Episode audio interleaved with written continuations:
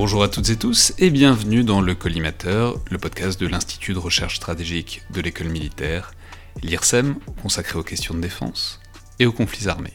Je suis Alexandre Jublin et aujourd'hui j'ai le plaisir de recevoir Nathalie Guibert, euh, spécialiste des questions de défense au sein du journal Le Monde et auteur notamment en 2018 de Qui c'est le chef aux éditions Robert Laffont, qui analysait l'évolution des relations entre le pouvoir politique et l'armée sur le long terme autour de l'épisode qui est la démission euh, du général de Villiers en 2017.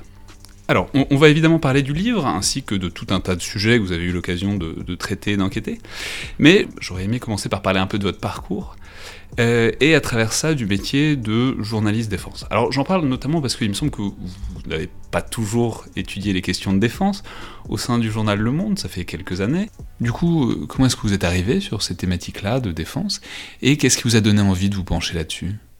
Alors effectivement, je n'y suis pas arrivé d'emblée. Euh, mais je peux dire de prime abord que euh, je n'ai pas regretté de prendre cette rubrique euh, en ayant un peu d'expérience journalistique, en gros une vingtaine d'années déjà derrière moi, parce que effectivement, il faut avoir les reins un peu solides pour la, pour la traiter. Donc je me suis occupée euh, des questions d'éducation, je me suis occupée des questions de justice et de prison, j'ai fait un petit peu de, de chefferie, comme on dit euh, chez nous euh, au monde. Et puis j'avais envie de, de, de reprendre le travail de terrain sur des sujets régaliens, parce que c'est cela que, que j'aime particulièrement. Euh, sachant que la défense est une très grosse rubrique au, journal, euh, on, est qualifié de correspondant défense. Hum, elle s'est euh, trouvée libre à ce moment-là, donc euh, euh, j'ai eu la chance de me l'avoir attribuée. C'était à la fois effectivement une volonté, parce que tout le monde n'a pas d'attrait, d'attirance pardon, pour, ces, pour ces questions, que je ne connaissais absolument pas avant, de, avant de prendre le sujet. j'ai quand même, j'avais quand même l'intuition que on était dans des fonctionnements institutionnels, justement de rapports aux politiques, de, qui, qui sont quand même des grandes constantes euh, dans le fonctionnement euh, de la Ve République par rapport à d'autres secteurs. Et donc, euh, je pensais quand même avoir un petit peu d'atouts pour le faire. Oui, parce que la question aussi à travers tout ça, c'est la spécificité de ce champ particulier. Parce que quand un journaliste arrive sur de nouvelles questions, bah, une grande partie du travail, c'est de trouver des sources, des correspondants, des, gens qui lui parlent. Et l'armée n'est pas particulièrement réputée pour être le milieu le plus favorable pour tout ça. Euh, alors, est-ce que ça a été facile? Comment est-ce que vous y êtes arrivé à créer, disons, ce réseau? Alors, c'est toujours difficile de rentrer dans un milieu euh, et d'instaurer des relations de confiance avec des bonnes sources. Et ça, je l'ai vu euh, à la justice, c'était pareil. Je vois les, les, les camarades qui s'occupent des grandes entreprises, c'est extrêmement compliqué également. Euh, donc pour la défense, euh, la, question du travail fondamental du journaliste, c'est-à-dire euh, contacter des sources, montrer comment on travaille, instaurer un lien de confiance, respecter un certain nombre de règles professionnelles, il n'y a pas de changement. Après, après, en matière de défense, effectivement, la question, c'est d'abord la complexité, je pense. C'est-à-dire que moi, j'ai vraiment, je le confesse, j'ai mis deux ans à comprendre véritablement, euh, à embrasser de façon large le fonctionnement de l'institution la et les questions militaires. C'est le matériel Qu'est-ce qui, qu C'est tout, c'est tout à la fois, c'est-à-dire euh, c'est effectivement euh, le fonctionnement des armées, des services qui sont vastes, complexes, avec des histoires très différentes.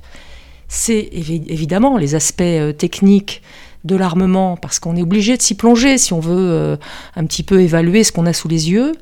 Euh, c'est aussi les, questions euh, humaines, c'est-à-dire qu'effectivement, il y a des, règles de secret, il y a des règles de réserve, il y a des pratiques, il y a des méfiances, il y a des choses qui sont particulières à ce milieu et exprimées de façon particulière. Donc c'est vrai que c'est difficile à pénétrer, c'est long, et puis euh, euh, au, monde, le, poste de défense est rattaché au service international, donc il y a toute la dimension des alliances, de l'OTAN, de l'Union européenne, des alliances bilatérales, des coopérations militaires, euh, évidemment des OPEC, ça va, va sans dire, donc c'est quand, quand même un sujet qui n'est pas facile à embrasser. Après, dans la pratique, les règles sont les mêmes. Je veux dire, pour moi, euh, comme on dit au, football, les fondamentaux du métier sont les mêmes.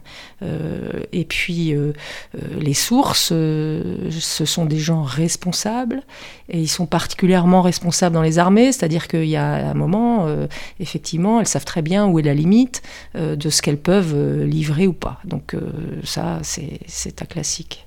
Alors du coup, quand vous êtes arrivé sur ces questions, c'est-à-dire, j'ai envie de vous demander, quel est le, premier article ou la première enquête dont vous vous souvenez qui vous aurait particulièrement marqué? Ça, a été quoi votre baptême du feu, en quelque sorte, sur ces questions de défense, si vous avez un souvenir particulier, évidemment? Alors, oui, le, le, premier article, en fait, qui m'a mise vraiment en panique, parce que je ne connaissais ni l'intéressé, ni euh, l'institution, c'était de devoir euh, faire un papier d'actualité sur la désignation euh, du général Abrial comme euh, commandant suprême allié transformation à, l'OTAN à Norfolk.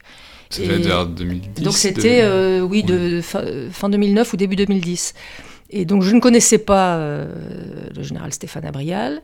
Euh, J'avais encore du mal à, comprendre ce que c'était que ce commandement euh, suprême allié. Et a fortiori, les enjeux étaient... bon, donc je me suis jeté à l'eau évidemment. mais ça, c'était pas forcément un bon souvenir. Mais c'est un petit baptême du feu, entre guillemets. Bon, après, il y a eu beaucoup, beaucoup de papiers. et puis les choses se sont mises en route. Euh, j'ai demandé à, être euh, auditrice de, l'IHEDN, euh, l'Institut des hautes études de défense nationale, pour voilà, effectivement consolider un petit peu la vision et être visible de l'institution un peu plus, ce qui a été euh, effectivement. Euh, oui, parce que ça participe d'instaurer un lien de confiance, j'imagine. De... C'est ça. Alors, à tort ou à raison, effectivement, l'armée, l'institution militaire considère qu'elle elle peut avoir plus confiance entre quelqu'un qui a fait l'IHEDN que. Bon. Parce que l'IHEDN, il y a beaucoup de gens qui passent, enfin on n'en a pas toujours conscience, et puis les gens ne le disent pas toujours, mais il y a quand même énormément de gens dans des postes à responsabilité de dans tous les domaines, quoi, qui passent vraiment par l'IHEDN. Et ça fait une sorte de. Enfin, ça fait aussi des réseaux, j'imagine, mais ça fait une compétence, quoi. Oui, c'est ça. ça confirme des, connaissances et ça permet aussi d'accéder quand même à, un certain degré d'information qui est effectivement plus intéressant euh, sur, euh, sur euh, des questions un peu sensibles. Ben, on va à l'île Longue, on a une Donc l'île Longue, c'est, je rappelle, c'est la base des sous-marins. Voilà, pour la dissuasion, on a des choses un peu, évidemment, qui ne sont pas, qui n'entrent pas dans le secret défense, mais qui sont quand même plus fines que ce qu'on pourrait avoir. Et puis, c'est une espèce de, formation en accéléré aussi, puisqu'on fait un tour d'horizon des armées euh, assez rapide. Euh, euh, très bêtement, j'ai aussi envie de vous demander ce que ça représente, si ça représente quelque chose, le fait d'être une femme dans un monde qui est très majoritairement masculin. Est-ce que ça peut être un, obstacle, disons, par rapport à des sociabilités masculines qu'on connaît, ou est-ce que, au contraire, les gens parlent plus facilement? Est-ce que vous avez l'impression que ça, joue ou pas? Alors difficile à dire, il y a quand même maintenant euh, plusieurs euh, femmes qui traitent des questions de défense dans la presse française. Hein, euh, il y en a un certain nombre, ça dépend des années, mais c'est vrai que quand j'ai commencé, il n'y en avait pas forcément beaucoup.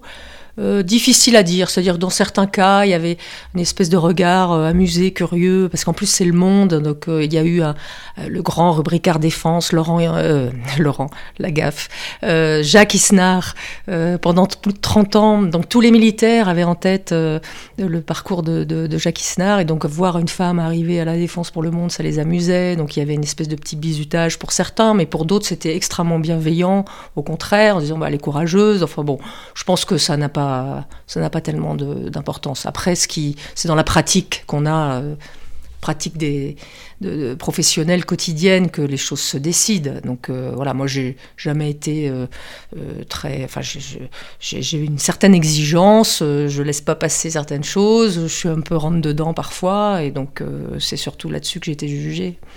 Mais alors du coup, quels sont Enfin, sont, quelle est votre impression sur les, disons, quels sont les thèmes les plus difficiles ou les plus compliqués à enquêter euh, au sein de ces questions de défense? Est-ce que c'est, on va en reparler tout à l'heure, mais les questions politico-militaires qui évidemment sont un gros sujet. Est-ce que, je sais pas, ça pourrait être les ventes d'armes, ça pourrait être les OPEX, ça pourrait être plein de choses. Est-ce qu'il y a des sujets qui vous paraissent particulièrement difficiles dans ce secteur? Les sujets, alors ils sont tous un peu difficiles, un peu compliqués. Euh, évidemment, vous pouvez vous en douter, tout ce qui est euh, très vite, qui cogne très vite au secret défense, c'est-à-dire bon évidemment le secret des opérations, euh, secret euh, euh, des armements, etc. Bon, c'est une limite éminente et ça, c'est effectivement difficile d'y approcher. Après, paradoxalement, moi je trouve que le, ce qui est plus, plus compliqué, au sens où il faut vraiment une maturité professionnelle pour, pour le faire, c'est les sujets purement humains, c'est-à-dire témoigner de difficultés euh, que peuvent avoir des soldats, des militaires dans des sujets de leur vie quotidienne, de, difficultés qu'ils ont pu avoir avec l'institution, euh, que ce soit du harcèlement ou autre, ça c'est très compliqué parce qu'il faut à la fois euh, avoir toutes les, informations de tous les côtés, c'est pas évident, et surtout il faut protéger les gens. Euh, qui sont euh, tout de suite identifiés. C'est-à-dire, euh, voilà, on est dans une, organisation strictement pyramidale, hiérarchique, et donc ça c'est compliqué parce qu'il faut entourer ça de précautions. c'est une institution très alvéolée, donc chacun a une petite part de la vérité. Donc pour moi, finalement, c'est ça, je trouve le plus délicat. c'est de restituer quand il y a des questions humaines euh, profonde, un peu dure, de restituer la vérité sans, euh, sans exposer dangereusement des, personnes dont c'est le droit de, s'exprimer là-dessus quand même. Alors une de vos grandes enquêtes dont vous avez euh, tiré un livre, c'est une immersion, sans mauvais jeu de mots, au long cours dans un sous-marin nucléaire d'attaque en 2014, qui a donné un livre intitulé Je n'étais pas la bienvenue, qui était paru chez Paulsen en 2016. Alors évidemment, la première question bête euh, qui vient, c'est pourquoi est-ce que vous n'étiez pas la bienvenue? Alors j'ai je ne cesse encore aujourd'hui de, discuter de ce titre avec les marins. J'adore ça parce que, en fait, c'était un peu volontaire. Euh, donc, il faut bien voir que c'est un titre à l'imparfait. Et donc, notre idée, c'était de dire il n'y a, pas, de femmes dans les sous-marins nucléaires d'attaque. Il n'y en aura pas avant très très longtemps. Donc, euh, euh, d'une façon un peu générique, les femmes ne sont pas les bienvenues encore. et donc, je prends ça à mon compte. Et puis, on est à l'imparfait. Donc, ça veut dire qu'entre-temps, il s'est passé quelque chose. Effectivement, j'étais la bienvenue euh, au final. Mais euh, Alors juste, on va préciser un peu les choses. Donc vous avez eu la chance de pouvoir embarquer un mois sur un sous-marin nucléaire d'attaque. On va juste rappeler pour les gens qui ne seraient pas forcément familiers avec ça qu'il y a deux types de sous-marins en France, tous les deux nucléaires. Donc il y a les sous-marins nucléaires d'attaque et euh, les, alors les SNLE qui sont les sous-marins nucléaires lanceurs d'engins qui sont les instruments de la dissuasion française. et les sous-marins nucléaires d'attaque sont beaucoup plus multimissions mais euh, voilà, ils peuvent mener des opérations d'attaque ou de support. Là où c'est pertinent euh, de rappeler tout ça, c'est aussi que, alors je suis jamais monté dedans moi, mais je crois que les sous-marins nucléaires d'attaque sont aussi nettement plus petits, étroit, confiné, que, enfin, c'est nettement moins confortable du coup aussi.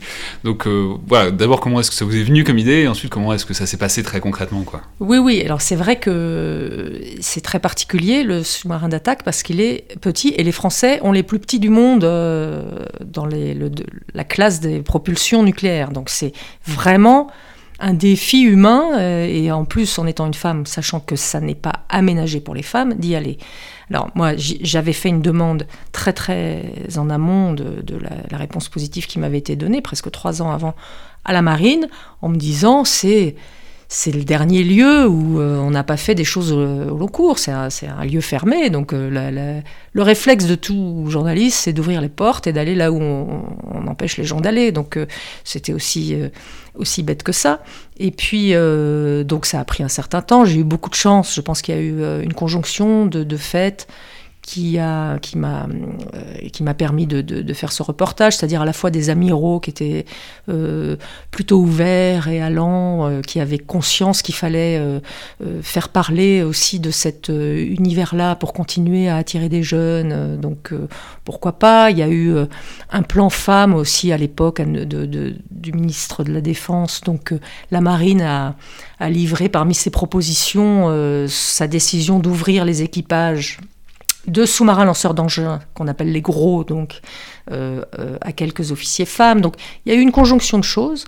Et puis comme j'étais là depuis quelques années, bon, et je pense, la marine avait aussi vu un peu comment je travaillais. Et, a fait le pari euh, de me faire confiance là-dessus. Donc on avait eu un intérêt bien compris. Et puis, donc après, ils ont pris leur risque, j'ai pris le mien, et ça s'est bon, ça s'est effectivement très bien passé. parce que quatre semaines, c'est c'est très long quand même. Enfin, je veux dire, enfin, pour les équipages, ça l'est pas puisqu'ils sont habitués, mais enfin, quand on n'est pas sous-marinier euh, de vocation, oui. ça, doit être. Euh, Alors, le, le, je leur avais dit, moi, le, vrai courage, en fait, c'est d'y retourner la deuxième fois, je pense, parce que la première fois, on est dans la découverte. Mais et, pour moi, en fait, j'aurais bien aimé continuer. C'était euh, j'étais presque frustrée de sortir de là. Je me dis, bah, j'ai encore des choses à faire. Euh. et puis j'étais bien, euh, j'étais bien comme absorbée, comme il disait, dans l'équipage. Donc j'étais, voilà, ça se passait parfaitement. mais c'est vrai que c'est long.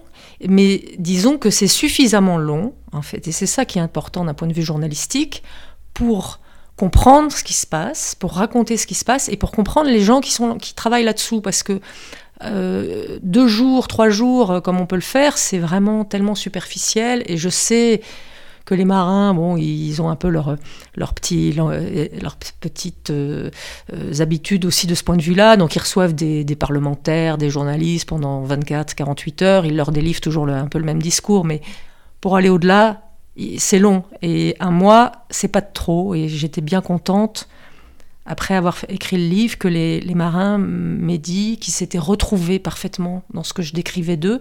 Et ça, ça m'a beaucoup ému et c'est, j'étais, je me suis dit, bah, c'est, c'est réussi.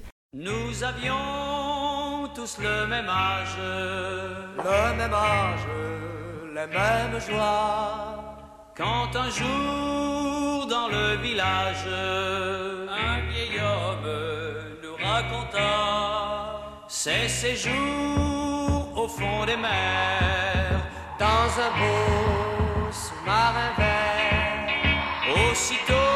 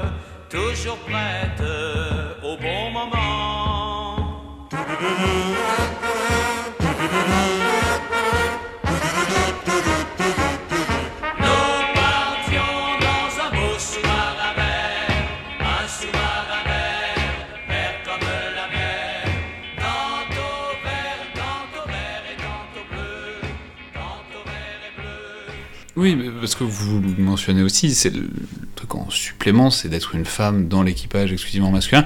Vous, vous y faisiez référence tout à l'heure, c'est pas prêt de changer ça dans les sous-marins, c'est un peu le dernier lieu, euh, enfin dans les. Oui, parce qu'en fait, euh, alors ils ont commencé par ouvrir à quelques officiers, quatre officiers, euh, l'année dernière dans les dans les, les gros sous-marins, Dans, dans les, Euh, dans- dans les SNLE, non? les SNLE qui sont qui elles peuvent- sont en qui- poste elles sont- Oui, alors il y a quatre femmes qui ont, qui ont déjà fait euh, une, une patrouille. euh, parce que c'est dans l'habitacle, on peut euh, mettre à part une zone pour les, les- pour les femmes. À partir du moment, dans les armées, à partir du moment où on, on- on introduit la mixité, il faut qu'il y ait des locaux séparés, pour les, notamment les sanitaires et évidemment les, les chambres. C'est possible dans les SNLE, c'est impossible pour l'heure dans les sous-marins d'attaque. Donc c'est vrai que le fait d'être une femme, c'est Alors un après, les sous-marins d'attaque, il y a une nouvelle classe, les Barracuda, qui va arriver dans quelques années. Et ça ne changera pas. Ça ne changera pas. L'habitacle est même. euh, le- L'espace de vie, en réalité, est toujours aussi petit, si ce n'est un tout petit peu plus. euh, et en réalité, vous avez un mètre carré d'espace vital par personne. Vous avez trois douches pour 75 types, alors là, ils seront un petit peu moins, une soixantaine. Et vous aurez euh, toujours deux toilettes. euh, donc euh, et puis les chambres sont collectives, à part celle du commandant. Et donc moi, j'étais dans la chambre à 5 une chambre d'officier dans une banette, mais c'est vrai que en termes légaux, normalement, on peut pas mettre un, un militaire femme au milieu d'hommes comme ça. Bon, on peut bien le comprendre. Alors bon, c'était particulier là. On s'est organisé et puis c'était euh, temporaire, donc ça s'est bien passé. En plus, euh, je l'ai fait quand j'avais une bonne quarantaine d'années, non pas à, à 25 ans. Et je pense que, euh, alors là, les féministes vont hurler, mais je pense que c'est- important aussi. C'est-à-dire que euh, il y a une forme, une façon pour moi qui était plus facile peut-être de dire à certains moments, bon, voilà, écoutez les gars. Euh, non. Donc euh, après, euh, c'est vrai que euh, il y a d'objectifs difficultés, mais tous les argumentaires qui avaient été pendant des années avancés par les marins pour dire c'est impossible que les femmes viennent à bord, non, ils tiennent pas. À part l'organisation de l'habitacle, c'est-à-dire on avait eu des études pseudo-scientifiques qui, qui disaient les femmes sont plus sensibles au dioxyde de carbone, euh, euh, à l'atmosphère confinée.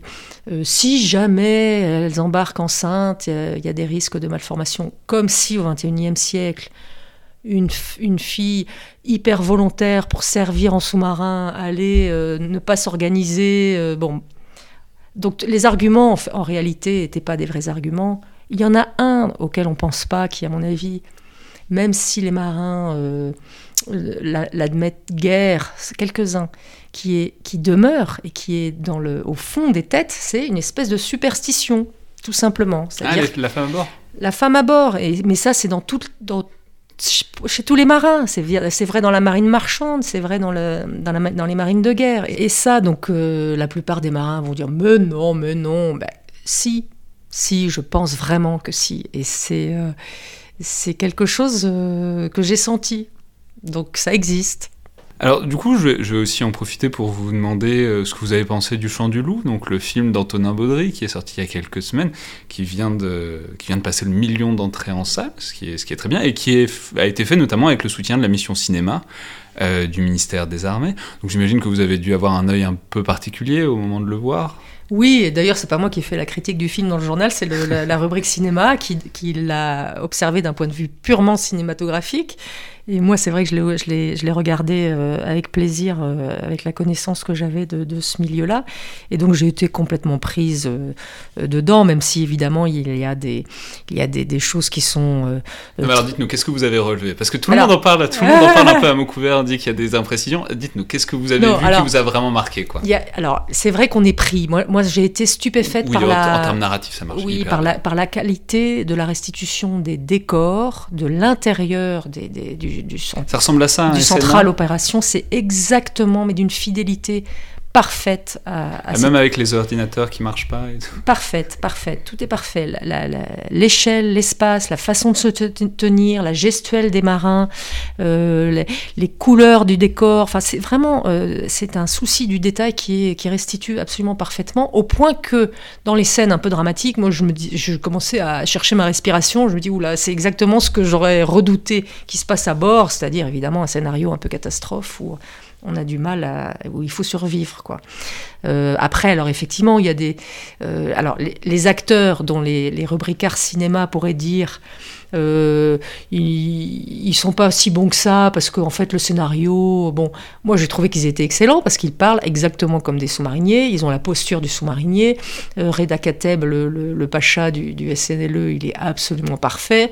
Donc ils m'ont, ils m'ont bien plu pour ça. Bon, et après on, on sourit parce qu'il y, a y quelques aberrations absolument totales. Euh, par exemple, euh, en cas d'alerte, euh, une liaison donc, entre le sous-marin et euh, Alors, le- on, va, on va tout de suite dire. Il, risque d'y avoir des spoilers là dans les 2-3 Ouais. minutes. Donc si vous l'avez pas vu, sautez peut-être les Oui, 5 minutes voilà. qui viennent. Alors sautez-les. Mais une liaison où tout d'un coup euh, euh, le, second du sous-marin se trouve mis en attente avec une petite musique d'ascenseur euh, à l'Elysée, ça non, c'est strictement impossible. C'est drôle. Bon, voilà, il y a deux trois choses comme ça, mais ça gâche pas le plaisir. Non, non, moi comme en connaissance milieu, j'ai trouvé que c'était plutôt réussi malgré quelques incohérences, quoi. Oui, on- enfin, il y a aussi tout un tas de détails techniques de missiles qui sont lancés. Enfin, bon, mais ça, on en reparlera dans une émission prochaine, donc on aura le temps de, de revenir là-dessus. Mais bon, j'imagine que c'est aussi pour ça que le film a été fait, et du coup, ça marche assez bien. C'est voilà, c'est une impression et c'est une couleur, quoi, de la, du métier de sous-marinier. Oui. Et c'est à ça que sert la mission de cinéma aussi, dans une certaine mesure. Oui, j'imagine. Et, et puis, euh, c'est vrai que ça, j'avais eu les mêmes euh, réactions quand j'avais sorti mon livre de, de gens qui, ne, qui sont très étrangers au milieu militaire ou, et, même au milieu marin, qui était heureux de découvrir cet univers, qui m'avait dit merci nous avoir fait découvrir. Euh, c'est un peu la tribu, la dernière tribu d'Amazonie, c'est des gens qu'on connaît pas bien. Donc je pense que pour le film, il y a aussi ça. C'est certes un film d'action, mais un film d'action dans un univers qui est très rarement euh, présenté euh, en France. Alors il y a eu des grands films de genre sur les sous-marins, Octobre Rouge, Das Boot, tous ceux qu'on peut connaître. Il y a aussi eu un paquet de navets. Il y a un film génialissime qui est une, comédie qui s'appelle Opération Jupon pendant la guerre du Pacifique où il y a quatre infirmières américaines qui embarquent sur un, sur un, navire avec Cary Grant. Euh, c'est, c'est, il y a des choses vraiment magnifiques dans la cinématographie euh, de ce genre-là. Mais là, c'est un film français, donc c'est vrai que je pense qu'il y a une grande curiosité et que les gens, ils y vont pas seulement pour l'action. Oui, puis il y a tout un tas de paris narratifs, notamment dans la manière de traiter le huis clos, enfin qui sont, je dis, on en reparlera dans, un podcast prochain. Alors, euh, votre dernière grande enquête, euh, ensuite, c'est un livre qui est sorti récemment, l'an dernier, chez Robert Laffont, et intitulé, je l'ai dit, Qui c'est le chef? autour de euh, la démission du général de Villiers à l'été 2017. Et c'est notamment autour de cet épisode-là, dont tout le monde se souvient, je pense, le 13 juillet 2017 à l'hôtel de Brienne. Il ne m'a pas échappé que ces derniers jours ont été marqués par de nombreux débats sur le sujet du budget de la défense. Je considère, pour ma part, qu'il n'est pas digne d'étaler certains débats sur la place publique.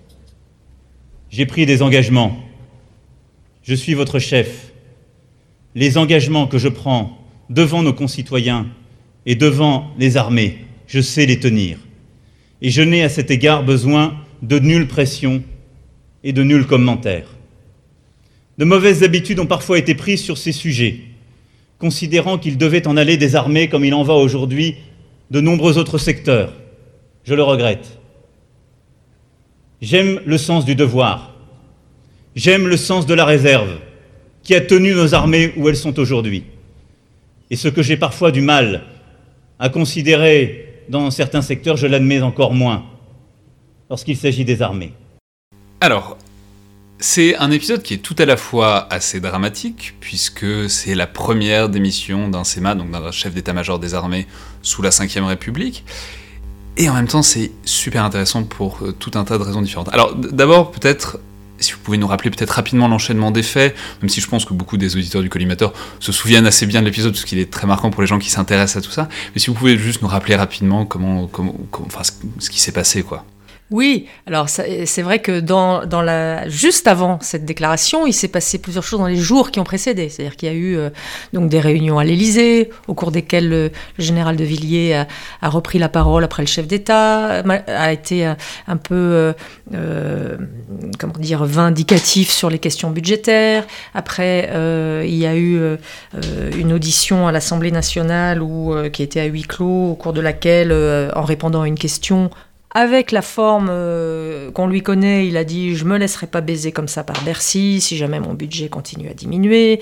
Euh, bon, euh, donc il y a eu une série de comme ça de, petits épisodes, petits entre guillemets, qui ont profondément agacé qui ça peut-être pas directement Emmanuel Macron, mais en tout cas son entourage, donc le secrétaire général de l'Élysée Alexis Collère et son vis-à-vis euh, à Matignon, euh, Benoît Ribado-Dumas, euh, le directeur du cabinet du Premier ministre. Et donc là, au cours de ces quelques jours précédant le, le 13 juillet, ces deux personnages ont dit, bon là, non, ça suffit. Ça suffit, ça va trop loin. il faut que le président se débarrasse du général. Bon, sachant que quand même, euh, ça ne datait pas de euh, juillet 2017, mais en réalité, les alertes et la façon de dire de, Pierre de Villiers, ça commence en 2014, quasiment dès qu'il prend son poste. Mais alors c'est ça, c'est aussi là que ça devient vraiment très intéressant, c'est que la narration de tout ça sur le moment, ça a été largement une histoire de personnes, de personnalités, de susceptibilité. Mais ce que vous montrez, c'est que si ça, c'est certes c'est l'écume, et en fait c'est pas du tout ça le problème. Euh, alors d'abord parce que Emmanuel Macron et le général de Villiers s'entendaient plutôt bien originellement. Oui, c'est-à-dire qu'il y a. De, prime abord, il y a, y, a, y a- y a une question de personne, il y a une question d'homme, mais c'est toujours comme ça dans la- dans l'histoire, dans, la petite et dans la grande histoire. Il y a d'abord des hommes. Et donc ces deux hommes-là, pour moi, il n'y a aucun hasard au fait qu'il se soit heurté. C'est-à-dire que un type qui a 39 ans, qui sort quasiment de nulle part, sauf du système français, l'ENA, euh, etc., les ministères, qui est Emmanuel Macron, qui euh, profite d'un effondrement politique, qui pulvérise le système politique, qui, se fait élire de cette façon-là, qui a besoin d'asseoir son autorité euh, contre tout le, tout le reste de, de, de l'État.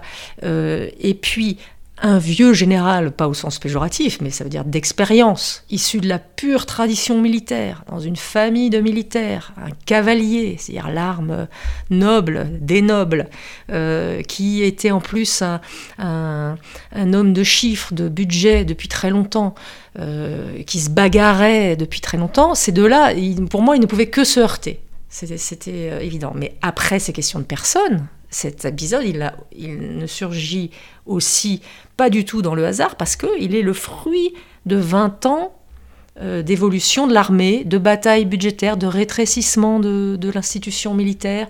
Et euh, c'est une sorte d'aboutissement, en réalité, de, de, de- de 20 ans depuis la professionnalisation, en gros. Oui, c'est ça. C'est ce que ce le livre montre très bien, c'est que au-delà de la question donc des personnes, c'est l'aboutissement vraiment d'un processus complètement structurel, euh, beaucoup plus long. Et euh, voilà, pour vous, l'épisode, c'est la fin d'un euh, d'un processus général de rabot qui commence globalement avec la fin du service militaire et la professionnalisation des armées et, disons, une décrue tendancielle des budgets, euh, des Oui. budgets de la défense. C'est-à-dire que quand le président Chirac décide de, de professionnaliser l'armée, de suspendre le service militaire, l'état-major et, et l'exécutif imaginent un modèle d'armée. Donc on, se projette à l'horizon 20, 30 ans plus tard et on dit, bah voilà, notre modèle, ça sera ça. Sauf que ce modèle n'a jamais été tenu. Et donc, euh, euh, pour des raisons budgétaires et parce que les priorités aussi à l'époque, elles étaient ailleurs, tout simplement. On n'était pas dans... dans, euh, Bah, C'était la Ouais. fin de la guerre froide. voilà, la fin de la guerre froide, euh, on n'était pas dans la pression terroriste, etc. Euh, on avait des budgets sociaux à consolider, bon bref, des choix différents. Donc les armées n'ont cessé d'être d'être rétrécies. Le modèle n'a jamais été euh, n'a jamais été réussi. Donc euh, il y a eu euh, une façon euh, de une espèce de, de dépression continue avec des chefs militaires qui sont devenus euh, des comptables, qui ont euh, perdu, je pense, euh, euh, malgré eux, hein, mais de fait, qui ont perdu. Et le, général, vision. et le général de Villiers était très représentatif de ça. Alors, pas, pas sur la partie comptable, mais sur la partie. C'est sa grande spécialité pendant des années, ce que vous racontez très bien, c'est que c'était les budgets, quoi. C'est un homme de chiffres, Voilà, oui. c'était les ressorts, c'est comment se débrouiller Tout pour à réussir à maintenir, Tout à fait. malgré la décrue des budgets, quoi. Oui. C'est-à-dire qu'il y, a dans les armées, il y a les, grandes filières, donc il y a la filière opérationnelle pure et dure, c'est des types qui, qui, ne quittent pas les opérations, qui finissent peut-être euh, euh, sous-chef opération, euh, ceux qui planifient, qui planifient les moyens, et on sait dans l'histoire militaire, dès qu'on regarde un tout petit peu, que c'est c'est vraiment éminemment important. Et puis ceux qui font les carrières internationales, qui sont dans les, dans les alliances, etc. Et Pierre de Villiers, c'est effectivement un homme de la planification, des, fi- budgets, des finances. Juste avant d'être euh, SEMA, il était major général Voilà. des armées, ce qui est vraiment le sommet de Voilà. cette filière-là. C'est la logi- enfin, c'est pas la logistique, mais c'est l'organisation, c'est la structure. C'est la planification des moyens, des ressources, des budgets, euh, et c'est euh, en fait là, effectivement le numéro 2, mais celui qui a la responsabilité de dire bah, dans, dans, dans 20 ans on en sera là, et s'il nous manque euh, deux avions, euh, trois chars ou euh, quatre bateaux, on va être en difficulté, donc il faut prévoir dès maintenant, etc. etc. Ouais, alors du coup il y a ce- cette question budgétaire et disons la, conscience des militaires, l'idée que bon bah c'est la crise toujours, et qu'il y a une limite euh, qu'il faut pas dépasser. Mais alors ce que vous montrez aussi, dont j'avais pas forcément conscience, c'est que c'est aussi cet épisode le symptôme d'une volonté ancrée de réduire la place de la hiérarchie militaire euh, dans la gestion des armées, enfin, glo- globalement réduire le pouvoir des généraux. Est-ce que vous pourriez parler de cette idée qui a apparemment été répandue que, euh, disons, les généraux avaient pris le pouvoir et qu'il fallait reprendre tout ça en main du côté politique? Alors, moi, j'ai vu effectivement euh, à quel point, en fait, la présidence Hollande, pendant cinq ans, elle avait, en réalité, en dépit de toutes les apparences, abîmé la relation entre les politiques et les militaires. C'est-à-dire qu'il n'y a pas de volonté d'écarter les généraux euh, pour le plaisir en France. Il y a un passé qui pèse très très lourd de ce point de vue-là. Alors on le connaît tous, c'est-à-dire le passé des défaites, voilà, le passé 1870, la défaite de 1940, le passé du putsch. Le... C'est le gros traumatisme dont on parle rarement, mais qui en fait est dans la tête de tout le monde. Voilà. C'est le putsch des généraux d'Alger alors... de 1961, qui, même avec De Gaulle, Enfin, c'est vraiment avec De Gaulle que commence défi cette défiance entre le pouvoir oui, politique et le pouvoir militaire. Mais ce que m'ont dit tous les généraux de cette génération qui sont arrivés aux, aux plus hautes fonctions dans les années 2000, c'est que ce passé, en réalité, aujourd'hui, il pèse plus lourd dans la tête des responsables politiques que dans la tête des responsables militaires. C'est-à-dire que les, les, militaires sont passés à autre chose. Aujourd'hui, les, les chefs militaires sont des chefs militaires du XXIe siècle.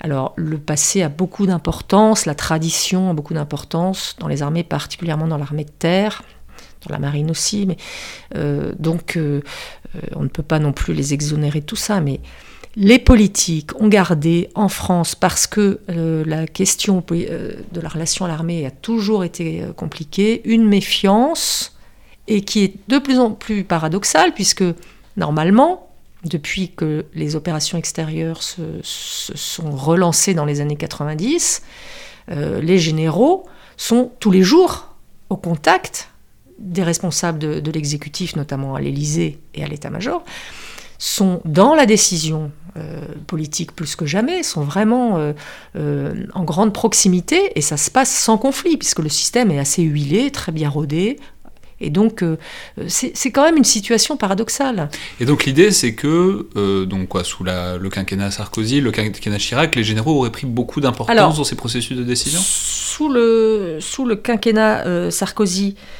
un homme dont on disait qu'il n'aimait pas les militaires. Le paradoxe, c'est qu'il a eu un chef d'état-major particulier à l'Élysée euh, qui était euh, très, euh, très, très tonitruant, on va dire, le général Georges Lain, et qu'ils ils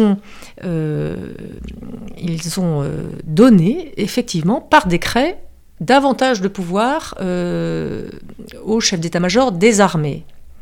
L'idée n'était pas d'en faire un super, super militaire putschiste, l'idée était de faire taire un peu les bagarres entre les trois armées, euh, l'armée de terre, la marine et l'armée de l'air, qui sont sans arrêt en train de se bagarrer pour avoir des moyens, puisque les moyens réduisent, alors chacun euh, essaye de défendre son beefsteak. Donc c'était. Oui, c'est les... ça. Enfin, chaque, chacun, tout le monde veut soit des tanks, soit des avions, soit des. Voilà. Soit un porte L'idée c'était de, que le chef d'état-major des armées, c'est-à-dire le chef, celui qui est au-dessus d'eux et qui est l'interlocuteur du président, il ait une capacité à déceler l'intérêt général et à faire taire les bagarres d'armée. Bon, donc ça partait de cette intention-là.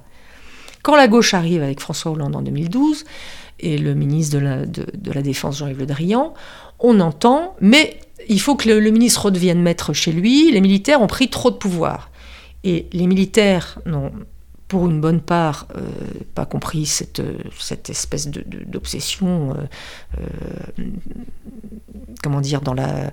Oui, politique, en disant mais qu'est-ce qui se passe Bon, je pense que la pratique, en réalité, c'est pas tellement les textes qui donnaient les pouvoirs au chef d'état-major, mais la pratique qui en a été faite sous la présidence Sarkozy a été un petit peu excessive et surtout visible, en fait. Le président Sarkozy ne s'est jamais euh, départi, n'a jamais laissé une once de son pouvoir de chef des armées au chef d'état-major. C'est pas vrai, ça n'existe pas, ça. Mais visiblement, le chef d'état-major était fort. Quand la gauche arrive, on dit il faut qu'il soit moins fort. Mais ce qui se passe, c'est que on laisse quand même euh, Pierre de Villiers s'exprimer, un petit peu comme euh, euh, la chèvre au piquet, en disant bah, vas-y, bagarre-toi pour le, budget, ça servira l'intérêt du ministre. Et donc, euh, euh, on laisse euh, l'impression qu'il qu est très fort, mais en réalité, on a renié beaucoup, beaucoup ses pouvoirs. Il y a des décrets en 2013 qui ont réécrit les pouvoirs du chef d'état-major des armées, qui ont beaucoup réduit ses prérogatives et qui ont relancé quelque part les bagarres entre les armées. Et donc, les personnes qui étaient, et notamment je pense au général Henri Bintéja, qui, était, qui avait pensé l'organisation de l'état-major et des, relations entre les chefs en 2005 et puis après dans, la suite, ont été inquiètes de la façon dont les choses tournaient en disant si on réduit trop, si on laisse pas les militaires s'occuper des, choses militaires, mais c'est-à-dire pas seulement en techniciens, aussi en matière de stratégie, d'anticipation, de pensée, de gestion des moyens, on va se retrouver avec des chefs militaires qui sont tr trop politisés, ou alors qui deviennent des syndicalistes. On a dit de Pierre de Villiers qu'il était devenu un syndicaliste, c'est-à-dire qu'ils ne sont là que pour défendre euh, un petit beefsteak sans, sans, vision, ce qui est un peu cruel. Euh, donc, euh, donc c'est pas bon. Ouais. Comment dire? C'est- C'est-à-dire, je, je suis pas un spécialiste d'économie de la défense du tout, et tout ça est sûrement vrai, notamment cette idée de baisse tendancielle des moyens et qu'on arrivait à une limite, etc. Mais il me semble que ça pose aussi plein de questions sur la pratique de votre métier de journaliste de défense. C'est-à-dire, je veux dire que si vous parlez aux militaires, et vous le faites énormément dans ce livre, en fait, évidemment, il y a toujours pas assez de budget, et on est toujours au bord de la catastrophe. Et inversement, si on parle à des responsables politiques, il y a toujours cette idée que, bon, en fait, il faut toujours réorganiser, et que si on baisse les moyens, bah, ils seront plus efficaces, qu'on fera mieux avec moins, quoi. Donc, la question, c'est comment, euh, disons, faire la part des choses dans ces affaires-là, et surtout comment garder la distance et la liberté d'esprit nécessaire avec un milieu dans lequel vous êtes plongé par la force des choses et qui assez largement pense un peu de la même manière, enfin fait des constats qui sont assez largement partagés quoi. Oui, alors c'est vrai qu'il faut toujours se méfier. euh, parce que euh, il y, a- il y a beaucoup d'effets de, de- de lobbying des uns et des autres, évidemment, et euh, Et au monde, euh, enfin envers le monde en particulier, qui reste le quotidien de référence, Donc, et notamment euh, sur ces questions. Voilà, mais donc c'est vrai que la question, c'est d'avoir euh, d'avoir tous les tous les tous les côtés, et d'avoir le, le- tous les points de vue. Et quand, donc moi pour le pour le livre, mais je l'avais déjà fait quand on inter- interroge par exemple euh, Bercy, le ministère des Finances sur les questions du budget des armées, et qu'on interroge le ministère des Armées, on n'a évidemment pas le même son de cloche. Euh, Bercy euh, euh, adresse des reproches tout à fait justifiés aux armées sur ben, un peu l'opacité, sur le fait de, Oui, ça, vous dites ça quelque part, c'est que quand, quand le président de la République arrive, il dit oh, d'accord pour vous donner plus d'argent, mais qu'est-ce que vous voulez en faire? Et de l'autre côté, ce que vous décrivez, c'est qu'il n'y a pas de réponse précise sur euh, ce que seraient des moyens supplémentaires. Alors, euh, les, militaires vont dire, mais si, on donne des réponses très précises. Le cabinet du ministre va dire, mais si, mais si. Mais en réalité, ce qui s'est passé pendant 15 ans, euh, 5 ans, pardon, euh, sous la présidence Hollande, c'est que comme le ministre était extrêmement fort, et que son cabinet aussi, le cabinet Le Drian était extrêmement fort, il avait une façon de s'affranchir un peu des règles communes qui a fini par exaspérer à l'Élysée et à Bercy. Et donc les arbitrages étaient euh, systématiquement perdus par Bercy. Euh, Alors même que les budgets diminuaient. les Euh, oui, tout à fait. Donc, euh, on avait l'image d'un ministre qui euh, était euh, celui qui sauvait les armées de l'ultime catastrophe. En réalité, le bilan, c'est moins 30 milliards sur la mandature, donc quasiment une année budgétaire. Peu de euh, donc une communication qui s'est dégradée, euh, des relations qui sont dégradées, un cabinet qui ne rapportait pas euh, comme l'Élysée et Matignon voulaient qu'il rapporte, et donc quand les équipes Macron commencent à travailler pendant la campagne et a fortiori quand elles arrivent, un certain nombre de responsables, y compris proches de François Hollande, ont dit à Macron et à son équipe, c'est cette équipe, le Drian passé, il faut s'en débarrasser. C'est un État dans l'État. Oui, le pas paradoxe étant, que Le Drian reste, donc passe de la présidence Hollande à la présidence Macron, mais du coup, Oui. en fait, la conséquence, c'est qu'il change de poste et que donc il passe aux affaires étrangères. Alors, il change de poste parce que, euh, alors, pour les raisons que je viens de dire, c'est-à-dire qu'on estime que Macron a bien compris qu'à la défense, il pouvait plus avoir un État dans l'État, que si lui, jeune chef des armées, il faut qu'il ait vraiment la main sur son outil. Donc, on va remettre les choses dans la d'équerre, dans l'équerre de la Ve République, c'est-à-dire un ministre de la Défense qui est faible en réalité, parce que le chef des armées, c'est le, chef de l'État, le président. Euh, donc on change de ministre de la Défense et alors on garde quand même euh, Jean-Yves Le Drian parce que c'est un ministre expérimenté. Il a surtout, c'est un élu local, il a un réseau politique très important dont Macron a besoin et donc il profite jusqu'au bout de son expérience politique et euh, internationale et donc au Quai d'Orsay c'est très bien. Euh, il continuera à rendre euh, d'éminents services. Ce qu'il faut voir et ce que Macron a vu aussi tout de suite, c'est que Jean-Yves Le Drian peut rester sans son directeur du cabinet et ce qui était l'homme clé de la défense et, qui a été prié de quitter de quitter l'institution. Et c'est cet attelage en réalité euh, qui euh, posait un problème parce qu'il était jugé trop fort dans le dispositif euh, institutionnel.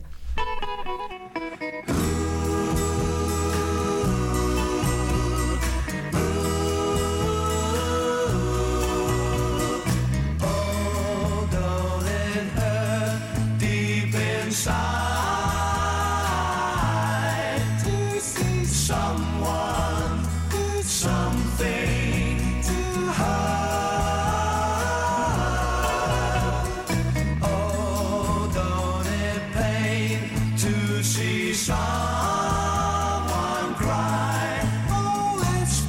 when someone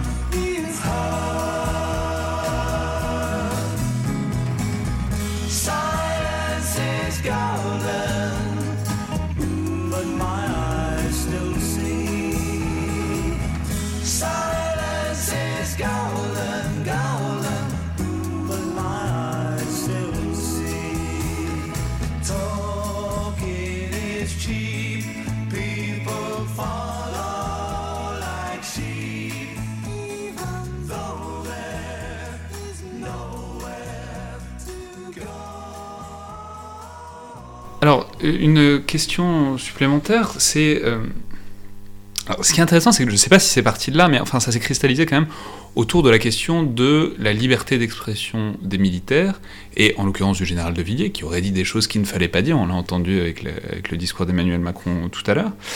Euh, et donc ça se cristallise autour de l'idée que les militaires n'ont pas à s'exprimer en public, et notamment pas autour de la gestion de l'armée et du fait militaire par le pouvoir politique. Alors là, c'était le budget de l'armée. Mais ce qui est intéressant, c'est que c'est une question qui est revenue récemment euh, sur le devant de la scène, à l'occasion, alors c'est l'affaire du colonel Légrier, dont on a beaucoup parlé depuis quelques semaines, qui est, qui est bon, mais qui, est intéressante pour euh, à différents niveaux, quoi. Pas forcément sous le mode du scandale, mais parce qu'elle elle révèle des, des choses. Alors, alors, bon, je vais rappeler rapidement de ce dont il est question. On en avait parlé un peu avec Elie Baranet il y a, quelques semaines. C'était il y a quelques semaines ce colonel responsable d'un groupement d'artillerie français en Syrie a publié un papier dans la revue de défense nationale, très officielle, où il critiquait dans un style, euh, disons, assez fleuri, euh, la manière dont la guerre a été menée en Syrie, notamment à travers l'absence de troupes au sol. Euh, la conséquence, avec quelques temps d'écart, ça a été ce qu'on pourrait appeler une censure par, l'autorité, et l'article a été retiré du site de euh, la RDN au motif qu'il n'était pas censé s'exprimer sur des opérations en cours. Donc la question c'est, qu'est-ce que vous pensez de, ce- de cette affaire et de ce qu'elle révèle ou pas de euh, la position de l'attitude et des idées, enfin même des conceptions que se fait le pouvoir politique sur ce que les militaires peuvent ou doivent dire? Pour les raisons historiques hein, dont on a parlé, le, pouvoir politique en France ne tolère pas une parole militaire trop forte dans le débat public. C'est-à-dire que on estime que les militaires sont des techniciens, euh, qui doivent obéir évidemment, et d'ailleurs ils en sont les premiers convaincus, sinon ils ne feraient pas ce métier, euh, et qu'ils ne doivent jamais déborder dans le débat politico-stratégique. Donc là, le colonel Légrier, qui était euh, le patron du commandant du groupement d'artillerie, qui prend la parole pour dire euh, la, coalition dirigée par les Américains euh, euh, s'est fourvoyée, elle a fait des, erreurs. On estime qu'il est- il a outrepassé euh, ses, ses prérogatives et qu'il n'aurait pas dû se placer sur ce terrain-là, qu'il aurait dû se contenter de parler de ses obus, du fonctionnement de son canon César et de sa petite troupe. ce qui fait d'ailleurs un peu dans le papier en disant qu'ils ont merveilleusement travaillé, qu'il est très content, que l'outil est très performant, hein, il le dit quand même.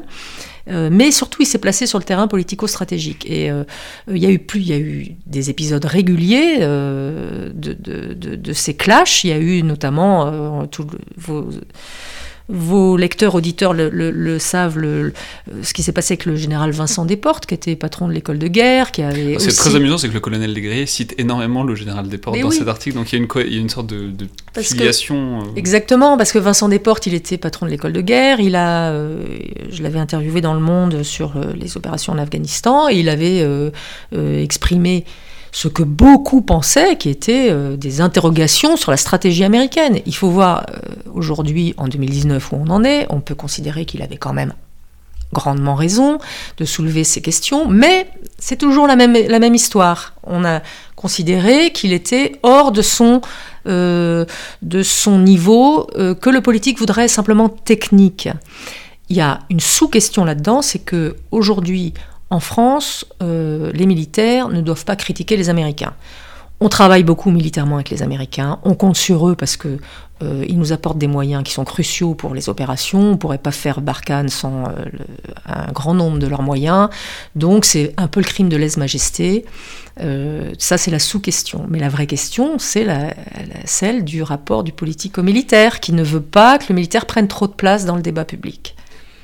Oui, mais alors, alors c'est pas pour me faire l'avocat du diable du tout, euh, mais juste pour, euh, pour essayer de réfléchir de manière un peu contradictoire. En même temps, il y a aussi un- une question de style, quoi, de style et de moment. C'est-à-dire, il n'est pas non plus incompréhensible qu'on demande à quelqu'un qui est sur le terrain, concrètement en ce moment, de pas forcément publier un papier sur ce qu'il est en train de faire euh, à la minute, puisqu'il était en train de le faire à la minute, et spécialement, le- disons, le style de la conclusion, notamment de la conclusion, est quand même très lyrique euh, sur, euh, Oui. sur les guerres qu'on ne va pas cesser de perdre. Oui, bah, parce que effectivement, ils sont pas toujours bons d'ailleurs les militaires quand ils s'expriment. Donc euh, voilà, c'était un peu euh, tout à fait. Alors, le- la- moi je suis d'accord pour dire que si euh, la revue avait attendu euh, le prochain numéro et le parce que ça dépend surtout de, de- la revue Défense nationale là, en l'occur- en l'occurrence, c'est elle qui aurait pu faire cet arbitrage là. Si on avait attendu un numéro, ça aurait pas été plus mal et puis ça aurait tari la critique selon laquelle il l'a fait alors qu'il était en train de finir son mandat, qu'on ne fait pas des, on ne s'exprime pas pendant l'opération. Parce qu'il était en, fin de mandat, il allait être relevé, donc, euh, euh, mais, ça change pas le fond du problème en réalité. Et, euh, il faut pas que ça serve de prétexte à, dire euh, ils, ne, ne doivent pas s'exprimer. C'est-à-dire qu'il y a certes des moments, effectivement. Moi, je pense que s'il avait attendu, ça aurait été plus, judicieux, plus malin, disons. Après, sur le style, franchement, il, ne, il, ne, il est peut-être maladroit à certains moments, mais il dit des choses assez justes euh, et puis Oui, non, c'est- ça, pré- ça, préjuge- ça préjugeait pas du tout du fond, et de toute Ouais. façon, en Syrie, j'y suis pas, donc je, je- enfin, il a, c'est- son avis est plus autorisé que le mien. Ouais. Mais, euh, mais voilà, il y avait quand même quelque chose de, disons, de curieux à le lire, quoi. En, en le lisant, on se disait, ah, c'est pas habituel, quoi. Oui, parce que de fait, euh, la plupart des, militaires, et euh, notamment à ce niveau-là, des, colonels, des chefs de corps, euh, se, se- s'autocensurent, ne, ne- ne prennent pas la, plume ni la parole. Donc, on est surpris. On est, on si déshabitué à la parole militaire dans, dans le débat public en France que quand il y en a un qui prend la parole, c'est systématiquement ça devient une affaire. Et c'est ça le problème, c'est qu'on est coincé. Donc le, chef d'état-major des armées actuelles, François Lecointre, dit à ses troupes, à ses officiers, écrivez, exprimez-vous. Euh, les, à l'école de guerre, ils ont un travail remarquable d'édition. Euh, ils, ils viennent de lancer une collection magnifique pour que les, les élèves et les, officiers euh, s'expriment sur des, sujets divers, y compris des opérations. Donc ça, c'est- excellent. Mais dans la presse, euh, il y a toujours un hiatus. Et il faut pas le faire trop fort. Mais alors c'est là que c'est très intéressant, c'est que ça joue sur l'image qu'on a habituellement, c'est-à-dire c'est la grande muette, quoi. L'armée, ça doit être la grande muette, etc. On parle pas, tout reste dans la maison. Mais paradoxalement, ce qu'on voit, c'est que ça vient pas du tout de l'armée, cette idée-là. C'est-à-dire, effectivement, le général Lecointre avait fait de grandes déclarations en invitant euh, les officiers à réfléchir et à écrire. Les officiers réfléchissent, écrivent, il y a des livres, il y a des, enfin, il y a plein de choses qui se passent. Mais c'est ailleurs, et c'est donc du pouvoir politique, ce que, enfin, en tout cas de la hiérarchie politique, puisqu'il y a deux hiérarchies dans, les cabinets, euh, que, ça, que ça coince. Mais alors, du coup, la question, c'est pourquoi? Parce que l'armée a extrêmement bonne presse en France. On en parlait il y a quelques semaines avec Bénédicte Chéron. Le public a une très bonne image de l'armée, une très bonne im- image de son rôle et de sa pratique. Du coup, d'où vient, vous pensez, cette sensibilité particulière, euh, disons, de la filière politique Mais du poids du passé. Moi, ça m'a vraiment frappé encore. hein. Euh, on le sait, mais c'est, je l'ai vraiment re- mesuré à nouveau en questionnant les, uns et les autres là, pour, le, pour le livre. Le poids du passé, franchement, c'est, euh, on a du mal quand même à, tourner les pages en France, et le poids de ce passé politico-militaire, il est, il est tellement lourd que euh, il transparaît encore. Et euh, quand j'ai questionné euh, tous les anciens chefs d'état-major de la période récente, et qui m'ont dit oui, j'ai toujours, on m'a toujours renvoyé à la figure à un moment ou à un autre euh, le putsch. Euh, c'est quand même sidérant. Dans d'autres pays. euh, Alors, le euh, putsch, c'est- le putsch, c'est vraiment un épisode hyper traumatique. On va rappeler peut-être. Oui, mais c'est un épisode minable, c'est un épisode en réalité qui pèse de façon exorbitante de ce qu'il a représenté réellement dans cette euh, histoire Donc- de, de la dé- décolonisation de en, l'Algérie. mi- en 1961, ce sont quatre généraux euh, Zeller, Salan, Chal et le quatrième, j'oublie toujours. Bon, peu importe. euh, qui jouent, qui font, euh, voilà, qui, qui essayent vraiment de faire un putsch pour l'Algérie française, quoi. Et ben, ce qui déclenche, voilà, des opérations euh, quasiment militaires. Enfin, le- le- la chose s'effondre sur elle-même. Mais, enfin, c'était, c'était aussi la très très haute hiérarchie militaire. C'est pour ça, c'était des généraux 4 ou 5 étoiles tous. Donc euh, c'est peut-être pour ça, quoi, de la méfiance sur les très hauts gradés. Oui, bien sûr. bah, Il y, a eu, euh, il y a eu dans le passé, il y a eu le général Boulanger qui faisait de l'ombre euh, au président de la, République. Il y, a, il des épisodes comme ça régulièrement. Il y a des épisodes. Mais c'est aussi un peu commode pour le politique de, brandir ça tous les quatre matins. Mais ça commence à devenir très insultant en réalité pour les, militaires. Et, certains m'en ont parlé. C'est blessant. Je veux dire, quand euh, en 2012, le, ministre Le Drian arrive et dit il faut que le ministre soit chez lui, les militaires comprennent comme si nous n'étions pas en démocratie et comme si les militaires avaient pris une place anormale. Non, on est en démocratie, on est, on est par définition soumis au pouvoir politique, on fait ce qu'il nous demande, et donc on, est, on se sent blessé et insulté. Alors après, le politique va toujours vous brandir quelques exemples de deux ou trois excités qui pensent évidemment qu'il faudrait redonner le pouvoir aux militaires. Mais ces gens sont tellement marginaux euh, que je trouve ça, euh, euh, comment dire, même presque intellectuellement faux, et puis, oui, totalement faux de, de- de- les évoquer. Je veux dire, ça, ça ne représente pas l'institution militaire aujourd'hui. Donc, mais c'est le poids du passé qui est... et quand, quand, par exemple, Manuel Valls, donc l'armée de terre raconte que Manuel Valls est allé au Tchad pendant le, quand il était, je pense, quand il était Premier ministre à l'époque, pas ministre, euh, et il revient et il dit aux généraux de l'armée de terre Formidable, vos généraux euh, de l'opération Barkhane, ça n'a plus rien à voir avec ceux, euh, avec ceux du putsch d'Alger. Donc, et- Je je suis même pas totalement certain qu'il soit né au moment du putsch d'Alger. mais non, il n'est absolument pas né. Donc moi, j'en ai parlé avec lui de ça. Mais il est donc c'est quand même euh, très étonnant. Euh, ces réminiscences qui sont presque devenues alors soit un petit jeu, soit un, moyen commode de, servir l'intérêt d'un homme politique, euh, soit euh, oui c'est ça, c'est des, rapports qui, qui n'ont plus lieu d'être en réalité, mais ça pèse. Merci Nathalie Guibert. C'était donc le Collimateur, le podcast de l'IRSEM, l'Institut de recherche stratégique de l'école militaire. Je voudrais juste euh, souligner pour terminer que c'était déjà le dixième épisode du Collimateur. Alors euh, moi j'ai l'impression que c'est passé très vite, euh, ce qui est souvent le cas quand on fait des choses intéressantes. Et je vais donc en profiter pour remercier une nouvelle fois plein de gens qui rendent possible ce podcast chaque semaine à l'IRSEM. Hélène Rollet, Alice Rouquette, Constance Perrin, Nicolas Segal en premier lieu qui aide à la diffusion, ainsi qu'évidemment Jean-Baptiste Jean-Gène Villemer et Jean-Vincent Hollindre qui sont à l'origine du lancement du podcast, et plus généralement tous les personnels de l'IRSEM qui ont aidé et aident sa mise en place et sa préparation. Merci aussi à tous les invités qui sont déjà passés dans l'émission. Je ne vais pas tous les citer, mais ce sont évidemment eux qui font la richesse et la qualité des entretiens. Et merci à tous ceux avec qui je discute de ces thèmes et qui fournissent euh, des idées d'émissions et d'invités, en premier lieu euh, Jean-Baptiste Jean-Gène Villemer et Jean-Vincent Hollindre encore. J'en profite pour vous rappeler au passage que vous pouvez tout à fait participer à ça vous-même en nous adressant vos suggestions, vos envies, vos remarques sur la page Facebook ou Twitter de l'IRSEM ou à l'adresse le collimateur podcast tout à gmail.com. Enfin, j'en profite aussi pour saluer tous ceux qui reprennent, partagent, discutent euh, les différents épisodes du podcast sur euh, les réseaux sociaux, sur euh, Facebook et, en particulier sur Twitter. Voilà, c'est chouette, ça nous intéresse. En général, on retweet vos messages et vos commentaires. Et voilà, si le podcast peut participer à, disons, animer un peu un débat sur les réseaux sociaux et en particulier sur Twitter, où il s'y prête bien, autour des thèmes euh, qui sont abordés, donc les thèmes de défense et de sécurité. Voilà, c'est chouette, et euh, si c'est aussi à ça que le podcast peut servir, ça nous va bien. Merci à toutes et tous, et à la prochaine fois.